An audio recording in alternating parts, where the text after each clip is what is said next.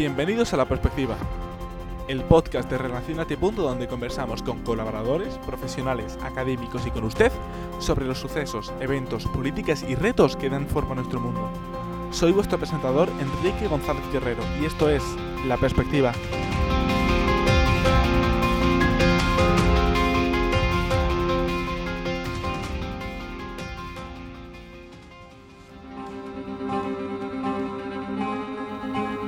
Enfermedad transmitida por el nuevo coronavirus ha cambiado el mundo.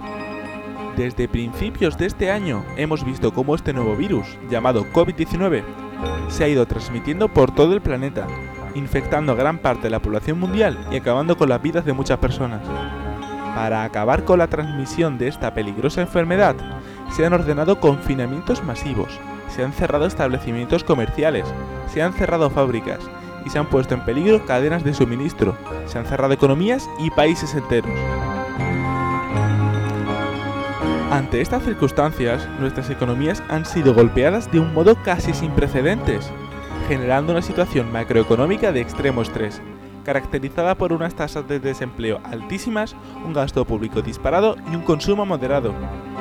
Los estados están recurriendo a los importantes reestímulos fiscales insostenibles a largo plazo para poder aliviar el efecto de esta crisis, aumentando drásticamente la deuda pública.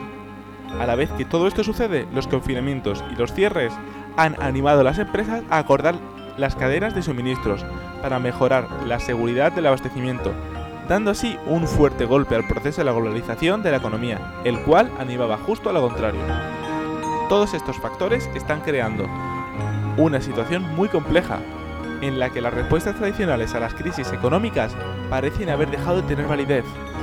El COVID-19 está forzando a que repensemos la forma en la que entendemos la economía internacional.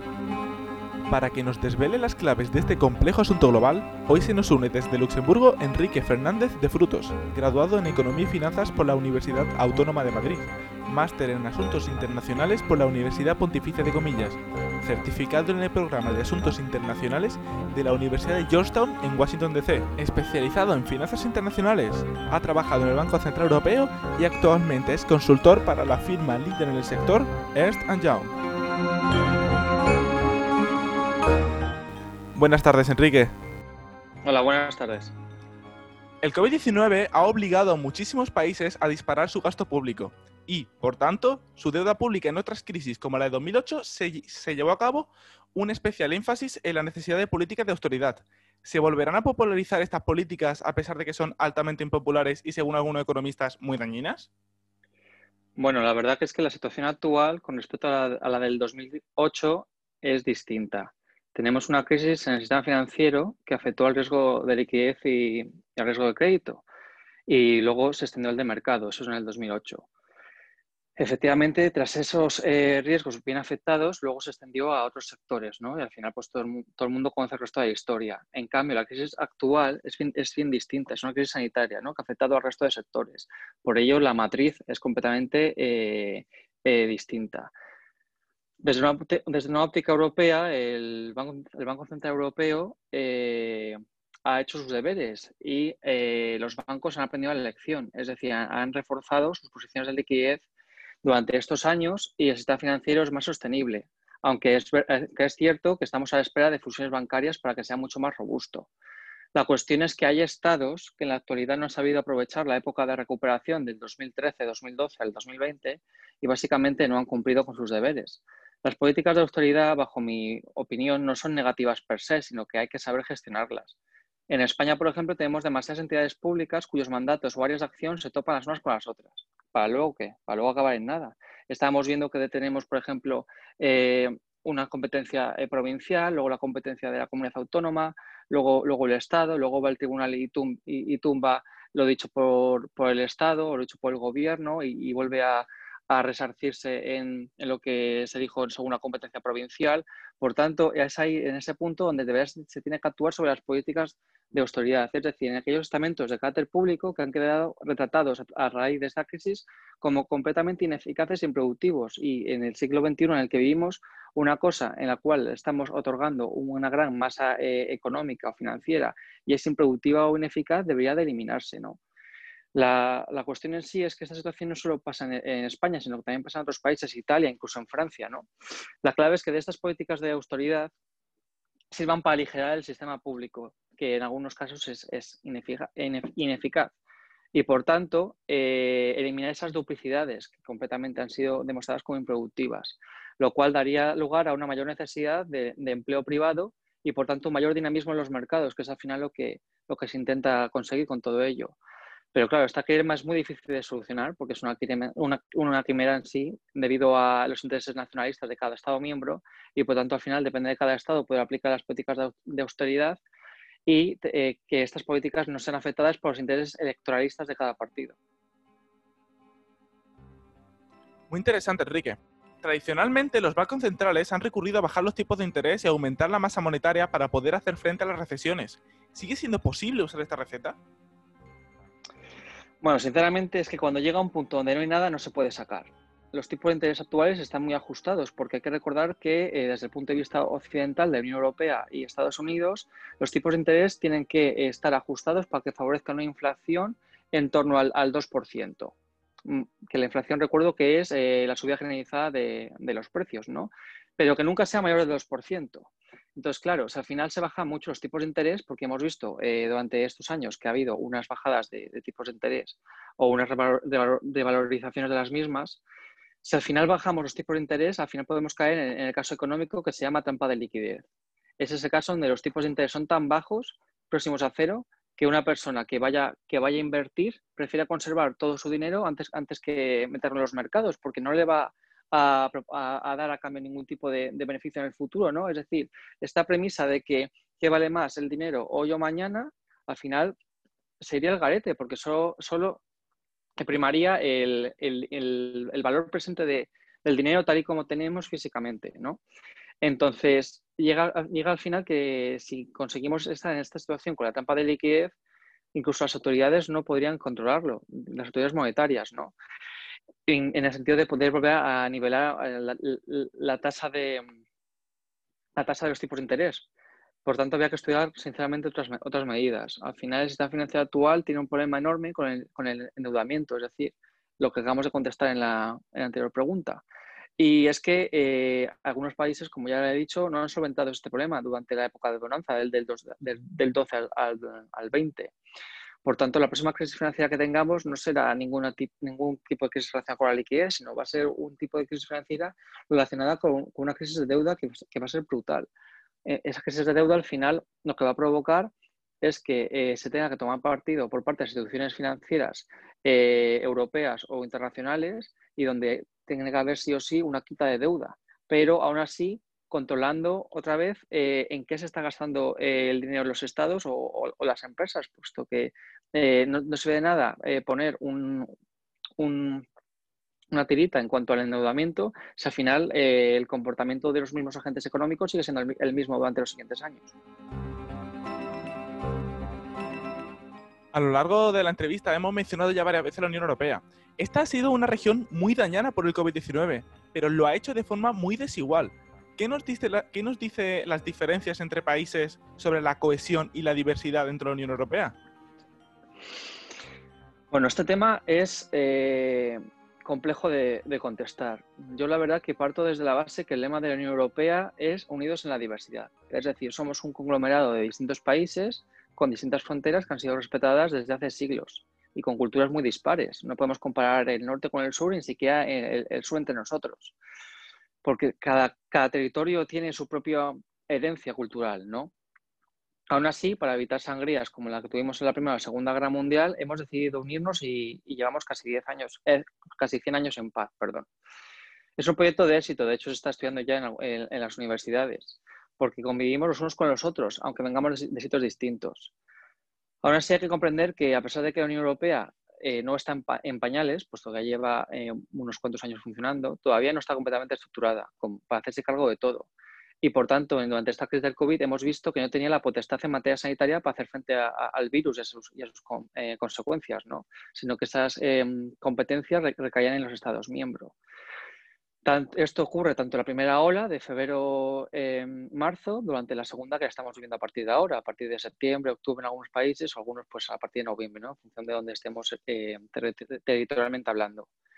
Lo que sí que, hay eh, que saber es que las diferencias que vemos en materia sanitaria con respecto a la crisis del COVID no son diferencias en materia de, cohesión y diversidad.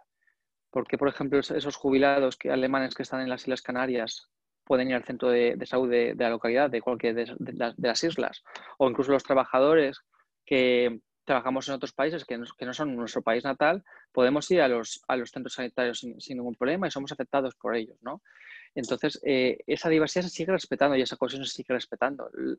A mí me daría muchísimo miedo, por ejemplo, siendo sinceros, haber, haberme enfrentado a esta crisis del COVID eh, en Estados Unidos con la primera ola, puesto que ahí directamente es un liberalismo tan imperante que o pagas o, te deja o te deja morir en la calle directamente. Por lo tanto, yo defiendo que no creo que haya una gran diferencia entre cohesión y diversidad eh, dentro de la Unión a raíz también de, de la crisis del COVID.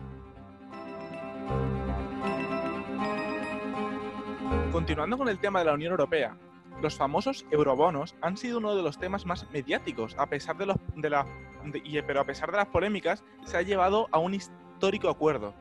¿Estamos cada vez más cerca de una unión fiscal que acompañe a la actual unión monetaria? Bueno, a ver, vamos, vamos por partes.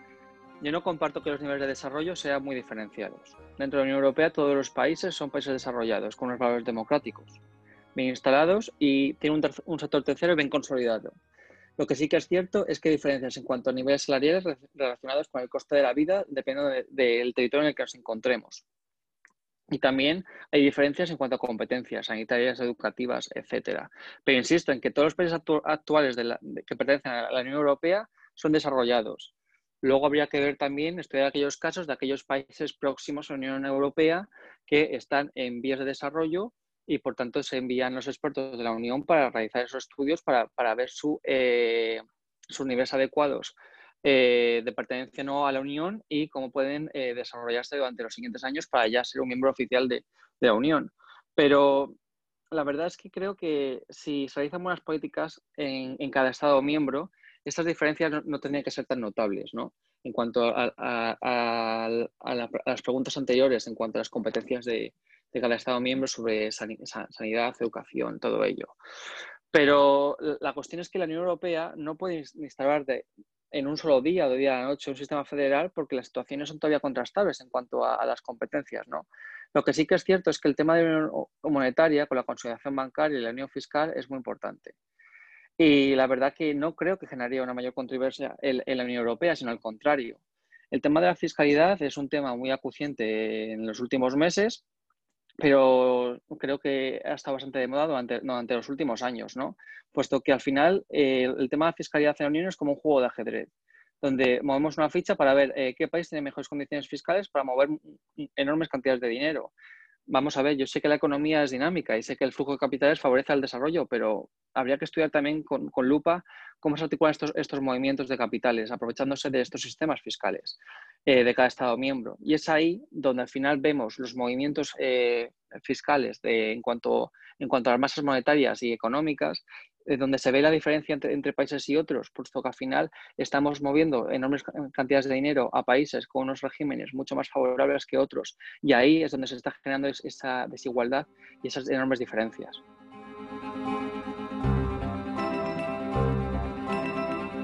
Muchas gracias, Enrique.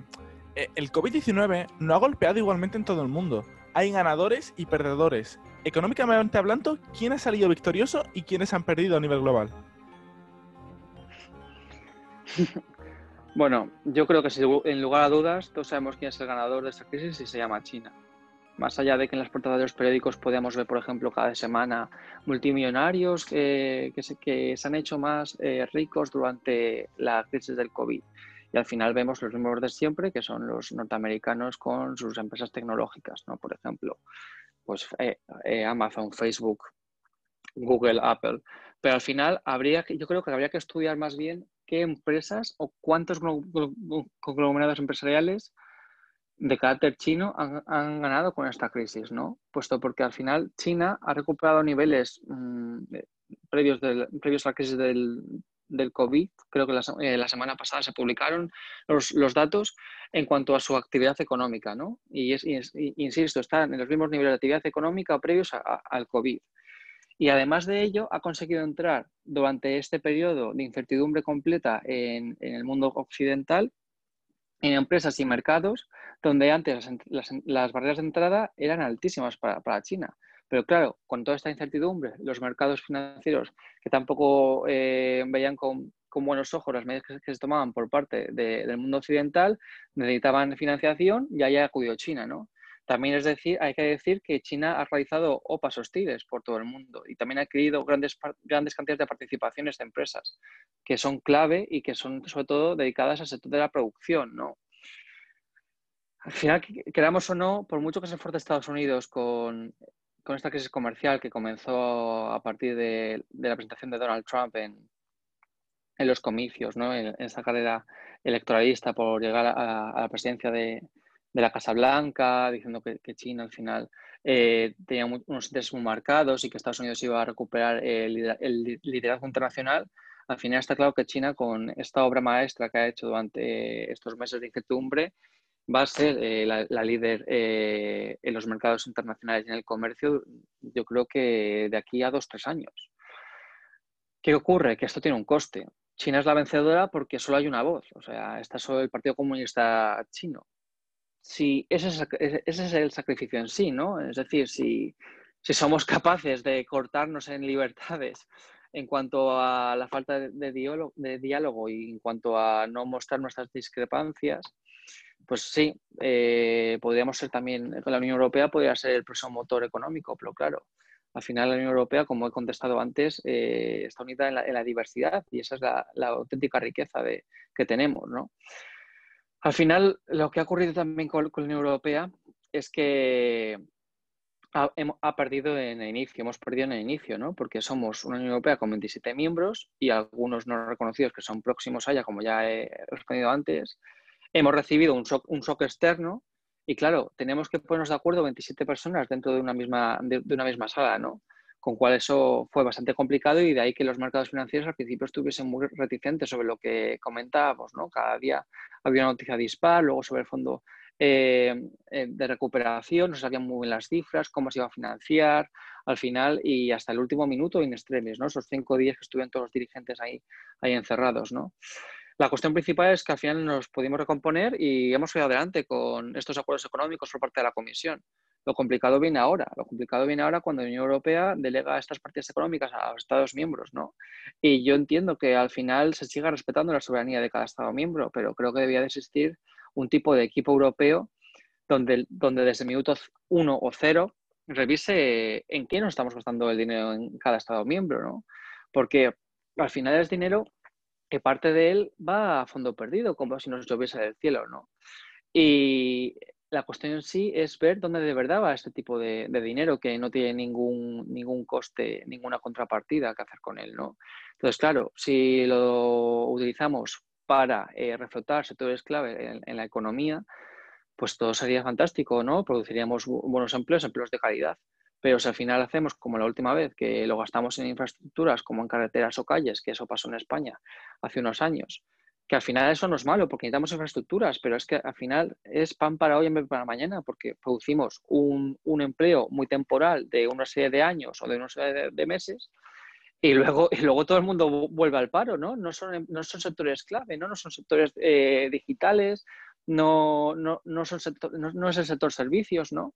Es directamente la, estética del ladrillo, que incluso ha afectado a zonas naturales protegidas, ¿no? Entonces yo creo que debería de, estudiarse muy bien en qué se, va a gastar ese dinero a fondo perdido y también las vías de financiación eh, para poder recomponernos lo antes posible y poder volver al mercado internacional teniendo en cuenta que China va a ser la vencedora.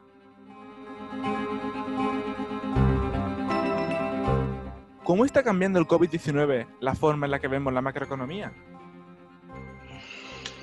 Bueno, a ver, eh, la, macroeconomía se entiende a partir de, dos grandes eh, globalizaciones que hemos tenido durante la historia del mundo, ¿no? Yo soy de uno de los partidarios que cree que la primera globalización se produjo con, Cristóbal Colón, ¿no? Cuando descubrió América y a partir de ahí hubo un gran flujo de mercancías y de, y de personas.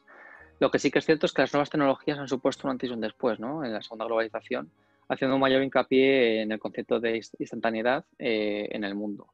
Es decir, al final eh, lo que ha ocurrido con el COVID es que eh, nos hemos vuelto a reafirmar en este, en este discurso en el cual si una cuestión financiera, social o económica afecta a una parte del mundo, al final tiene sus consecuencias en el otro, ¿no? Y en este caso ha sido el COVID, que es una cuestión sanitaria, que nos ha hecho recordar la interconectividad que tenemos en, en el mundo a día de hoy y cómo al final afecta a, otros sectores, ¿no? Como el, social y el económico. Eh. Lo que sí que ocurre es que, eh, desgraciadamente, en el mundo hay algunas zonas que están utilizando este pretexto o esta situación eh, para aplicar un efecto secundario sobre su visión sobre la, macroeconomía, ¿no? Y este efecto secundario es completamente negativo, es decir, hay ciertas zonas que se están cerrando al comercio internacional, porque claro, con menos transmisión, menos contacto, menos incidencia del virus, ¿no?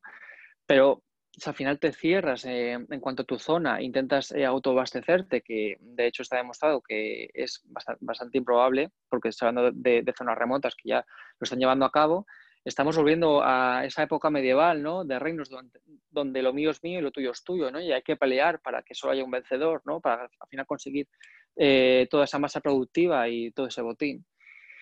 Ese efecto secundario que está produciendo la macroeconomía es nefasto para el desarrollo económico internacional, ¿no? Puesto que al final eh, es incluso un, pensamiento que al principio tenía Donald Trump eh, durante esta crisis comercial, cuando al final llegó a la presidencia y que hemos tenido durante estos dos años, ¿no?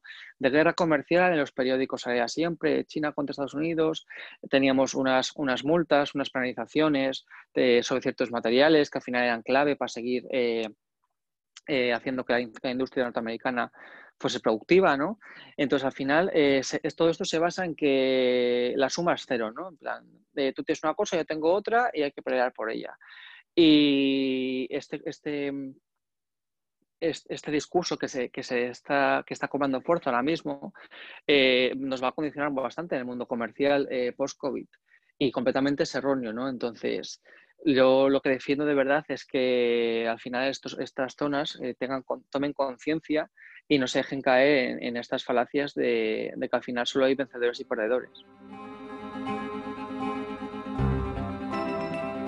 Pese a la rapidez de la recuperación de China, este país ha logrado la posición aventajada que ya tenía desde antes del coronavirus, gracias en gran parte a la globalización, la deslocalización y a las largas cadenas de suministro. ¿Sufrirá China debido a la recesión económica de sus socios comerciales, incluso si ya han solventado la crisis económica en su dimensión interna? La cuestión es que China eh, tiene mucho más que lo que estábamos viendo, ¿no? porque es verdad que existe el Banco Europeo de Reconstrucción, el Banco Europeo de, eh, Inversión, estamos viendo que hay autoridades financieras como el Fondo Monetario Internacional, pero China también tiene sus bancos de, construcción, de desarrollo y tiene unos intereses eh, bastante importantes en, en, lugares que son clave, como es, por ejemplo, África ahora mismo. ¿no? Por tanto, al final por mucho que, sus eh, compañeros de mesa estén sufriendo algún que otro percance, al final China eh, va a seguir ganando, puesto que al final eh, pedirá financiación, es decir, esos intereses que se tienen que devolver, o ganará en infraestructura, como en, África, que al final construye una carretera para, para, poder favorecer el desarrollo de la región, pero aún así, a cambio recibe, por ejemplo, parte de la producción agrícola por donde transcurre esa carretera ¿no? en, ese, en, ese, territorio. ¿no? Por tanto, yo creo que China al final no, no, va, no va, a poder ganar, no va a poder eh, perder eh, nada, perdón, eh, en, en, ese sentido. ¿no? En cuanto a, al resto, sus socios sí que es verdad que en algunos puntos se van a ver afectados si hay una segunda ola, lo cual, pues, sinceramente, ahora mismo eso es una hoja en blanco, nadie está previendo lo que va a suceder, pero yo creo que China al final va a poder eh, recomponerse rápido porque serán menores pequeños en su plan de acción económico y seguirá siendo el líder durante los siguientes 10, 20 años, sin exagerar. La crisis del COVID-19 es uno de los temas más candentes en las incipientes elecciones de Estados Unidos. Biden y Trump se enfrentan en unos comicios muy importantes para el mundo. Trump se muestra escéptico con el coronavirus y dirige sus preocupaciones hacia, hacia otros temas, mientras que es un tema central para Biden. ¿Cómo se enfrentará la crisis del coronavirus en todas sus dimensiones, con cada uno de estos candidatos alzándose victorioso? El, tema que me presentas es bastante interesante, la verdad, puesto que en Estados Unidos con estos eslóganes eh, libertarios y de libertad individual, más, más allá que libertad del propio grupo, eh, tenemos un problema de, gran magnitud. ¿no? La cuestión es que eh, la, la consecuencia de que tengamos, por ejemplo, un segundo mandato de Donald Trump reafirmará pues, sus políticas en cuanto al coronavirus. ¿no? Se afirmará que al final eh, los estados eh, de, Estados Unidos son aquellos competentes en materias educativas para el cierre de los colegios, competirá también, dará competencias perdón, a, los estados en, sanidad, se quitará en sí el bulto eh, social para dar mayor protagonismo al, al, sector económico financiero con, con las bolsas. ¿Qué ocurre? Es como la pregunta anterior de China. Eh, ¿Qué queremos? Eh, ¿Mayor libertad y mayor democracia o mayor bienestar económico? Pues aquí es lo mismo. ¿Qué queremos? Eh, ¿Mayor bienestar económico o queremos de verdad que la gente pueda seguir viviendo literalmente en Estados Unidos? ¿no? Eso es un, esto es un tema nacional que es bastante peleagudo de, tratar, puesto que al final un oponente o adversario como Trump está eh, reafirmándose en que el coronavirus eh, es cosa de dos días, saliendo del hospital eh, cuando no debía de haber salido, esforzándose en, presentarse en la, próxima semana con, el nuevo enfrentamiento con, contra el, el otro candidato en materia personal, presencial y no de, y no de manera telemática, puesto que tiene que guardar, guardar cuarentena y no quiere guardar cuarentena, se la ha visto también fotografiado con, con las mascarillas. Y en cuanto a Biden en su caso, que siempre lleva mascarilla, que siempre se presenta, incluso en redes sociales, que allí en Estados Unidos hay, una enorme influencia en estas redes sociales, con Twitter con la mascarilla, que defiende que es, una, auténtica pandemia, con todas las eh, consecuencias sociales, económicas que tiene es una gran distopía, ¿no? Entonces, también es verdad que hay que, hay que reconocer que ninguno de los dos sabía eh, en, en febrero o enero lo que esto era puesto que esta semana también tuvimos el debate entre las vicepresidencias, ¿no? Y, se defendía, por una parte, la, parte más demócrata, que sí que se sabía que, era de transmisión por aire, sí que se sabía que afectaba a los jóvenes, sí que se sabía que había eh, un, mayor riesgo de mortalidad en cuanto a aquellas personas que tendrían eh, otras eh, otras situaciones sanitarias bastante complejas, ¿no? otro cuadro sanitario bastante complejo, y en verdad mm, la mitad de esas, de, de esas apreciaciones que se hicieron no se sabían, ¿no?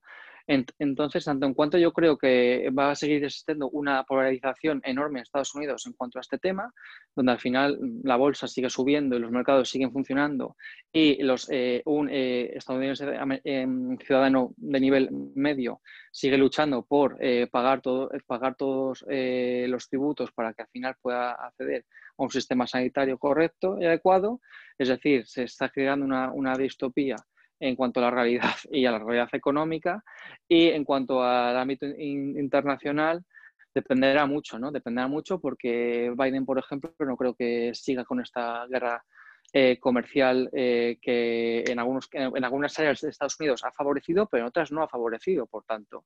Y en cuanto a temas, por ejemplo, como el cambio climático, sí que vuelve al Acuerdo de, de, París, o eso se dice, es que tampoco. tampoco se sabe muy bien lo que va a ocurrir con este ambiente tan incierto, ¿no? Si ya de por sí eh, la crisis del coronavirus ha, generado incertidumbres, al final tenemos situaciones políticas frágiles en ciertos países y uno es supuestamente el líder de Occidente, que es Estados, Estados Unidos, esto genera mucha mayor eh, incertidumbre que al final, pues, el que se sabe mover por los mercados financieros, pues eh, la sabe surfear, pero la mayoría de los ciudadanos medios de Estados Unidos sufrirán las consecuencias. Muy interesante tu aportación sobre este tema. A nuestros oyentes que sí que estén muy interesados sobre esto, les recomiendo que escuchen el primer episodio de La Perspectiva, en el cual nos centramos en las próximas elecciones en Estados Unidos. Y también mencionamos el tema del coronavirus, por cierto.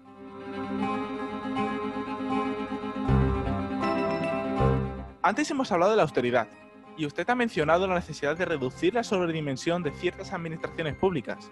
¿Qué respondería usted a aquellos que opinan que esta crisis ha demostrado justo lo contrario? ¿Que es necesario un Estado que fuera capaz de rescatar las industrias y crear escudos sociales ante una crisis de estas dimensiones? A ver, la situación no es que haya un Estado que suponga el 55% del PIB de, un país, ¿no? Por ejemplo, que tenga ese, ese músculo financiero, eh, que sea capaz de eh, rescatar incluso sectores o empresas clave, ¿no? Porque al final, al igual que, los bancos, como se dice que son too big to fail, ¿no? Que puede ser que sean tan grandes que es que sea imposible que, se vayan a la quiebra. Ya, ya hemos visto algunas entidades yéndose, yéndose a la quiebra o evitando esa quiebra a partir de fusiones o adquisiciones, ¿no? Eh, creo sinceramente que es completamente un error, puesto que al final, eh, si nos damos cuenta, hay un montón de recursos ya eh, financieramente hablando, que los posee el Estado.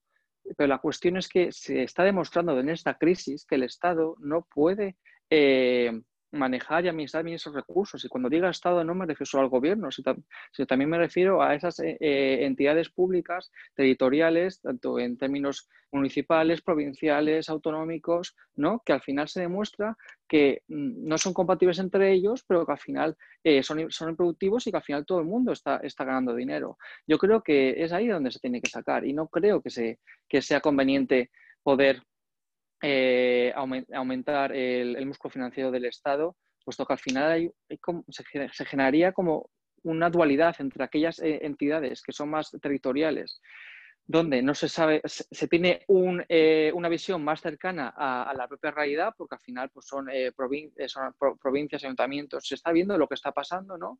Y una, otra parte, que es una, una parte más macro, en despacho, ¿no? Donde al final se, toman las, decisiones reales, pero no se están tomando conforme a lo que de verdad se está viviendo, como es la otra parte que he mencionado anteriormente. ¿no? Por tanto, yo creo que al final eh, esta situación de, crisis socio, sociosanitaria económica eh, tiene que repercutir eh, en el Estado eh, al revés de, lo que se, de lo que se dice en esta pregunta. ¿no? Tenemos que ser capaces de poder reducir aquellas situaciones que ya se han visto durante estos, estos, meses, que es que al final va a ser un año, y eso, macroeconómicamente hablando, en cuanto también a materia administrativa y pública, es, es bastante, que se han demostrado que son ineficaces y, y, coger esos recursos y mediante iniciativa eh, privada o público-privada, porque también existe eh, en, muchos, en muchos países, poder administrar esos recursos para que eh, se tenga un bienestar social, económico y también sanitario.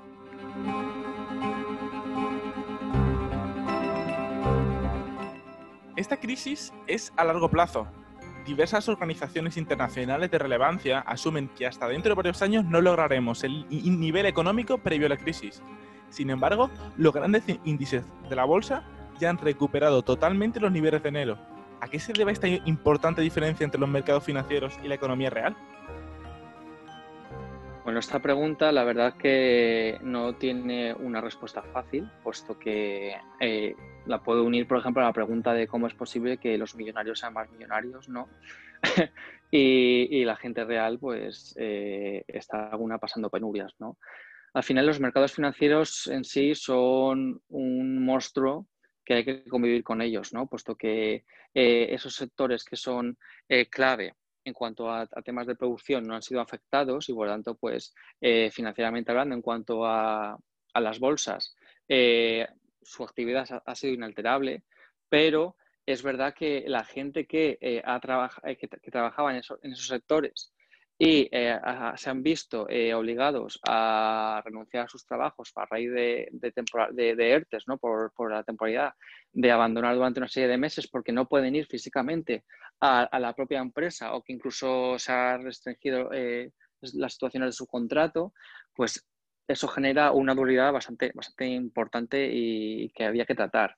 Yo insisto mucho en que al final los mercados financieros se mueven por, por, variables, ¿no? Y esas variables al final no son reales. Ese es el problema que hay a día de hoy, que instituciones financieras como el BCE intentan solventar todos los, todos los días, casi que al final el dinero vaya al bolsillo del ciudadano y que tenga contribuciones reales, ¿no? Y que al final vea que puede consumir y que al final vea que ese dinero se, emplea para, para, una inversión que es casi eh, factible ante sus ojos, ¿no? Que pueda haber que nuevas empresas, nuevas construcciones, nuevas infraestructuras. Pero desgraciadamente los mercados financieros actuales no funcionan de, esa manera y por tanto tenemos esta, esta dualidad. Que sinceramente creo que se va a seguir repitiendo durante el largo plazo y si tenemos una situación de una segunda eh, crisis, en el sentido de que va a haber un segundo encerramiento por parte de ciertos eh, países en todo el mundo, yo creo que al final los mercados financieros tendrán que despertar un poco y no seguir con, esta, con este relato y este cuento de que todo va bien, mientras que al final la, población eh, lo está sufriendo con unas consecuencias que son, vamos, desastrosas y garrafales.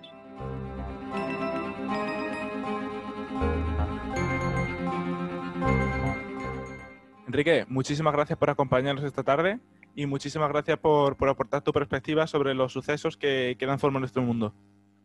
Muchas gracias, un placer.